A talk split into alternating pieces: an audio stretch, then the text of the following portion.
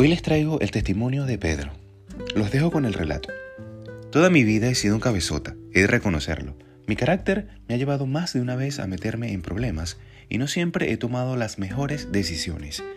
Antes de conocer a Jesús, mi fe se encontraba en sus momentos más bajos. Supongo que tras tanto tiempo esperando al Mesías con fervor, fui perdiendo la esperanza y dando pasos que me alejaban poco a poco de mi fe apuestas, peleas por dinero, incluso llegar a pescar en el Chabat. Estaba en una situación totalmente desesperada, con una deuda masiva y no sabía qué hacer. Recuerdo esa noche en la que salí a hacer lo único que sabía, pescar. Tenía la esperanza de conseguir una buena pesca con la que pudiese al menos pagar parte de la deuda y así librarme de la cárcel. Pero esa noche no pesqué nada.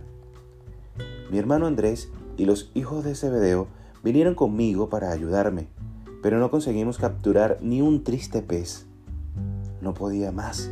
Estaba cansado, desesperado, agobiado y al límite de mis fuerzas. Pero todo cambió, sin embargo, al llegar a la orilla. Fui a donde le vi por primera vez.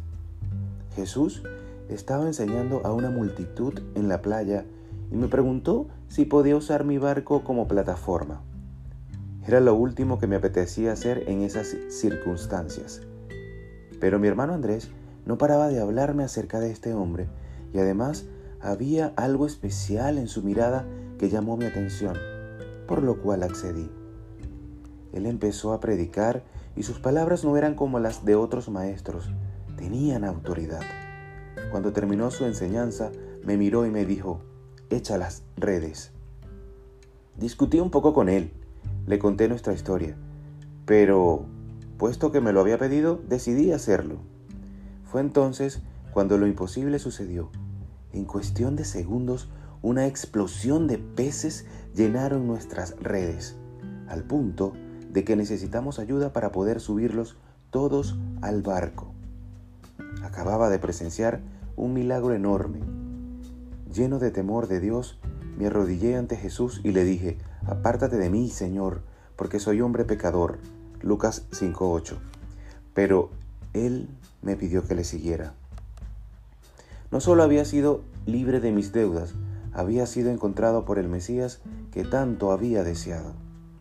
Mi nombre es Simón, hijo de Jonás, y he sido elegido por Jesús. Amigo, hermano, quizá tu carácter o tus malas decisiones te han llevado a una situación complicada. Y eso te quita las ganas de todo, hasta de celebrar la Navidad. Pero Jesús hoy tiene el poder de transformar tu situación y de abrir caminos allí donde parece imposible. Ven hoy ante su presencia y echa toda tu ansiedad sobre Él, porque Él tiene cuidado de ti. Primera de Pedro 5:7. Que tengan un feliz día, que Dios los guarde y los bendiga.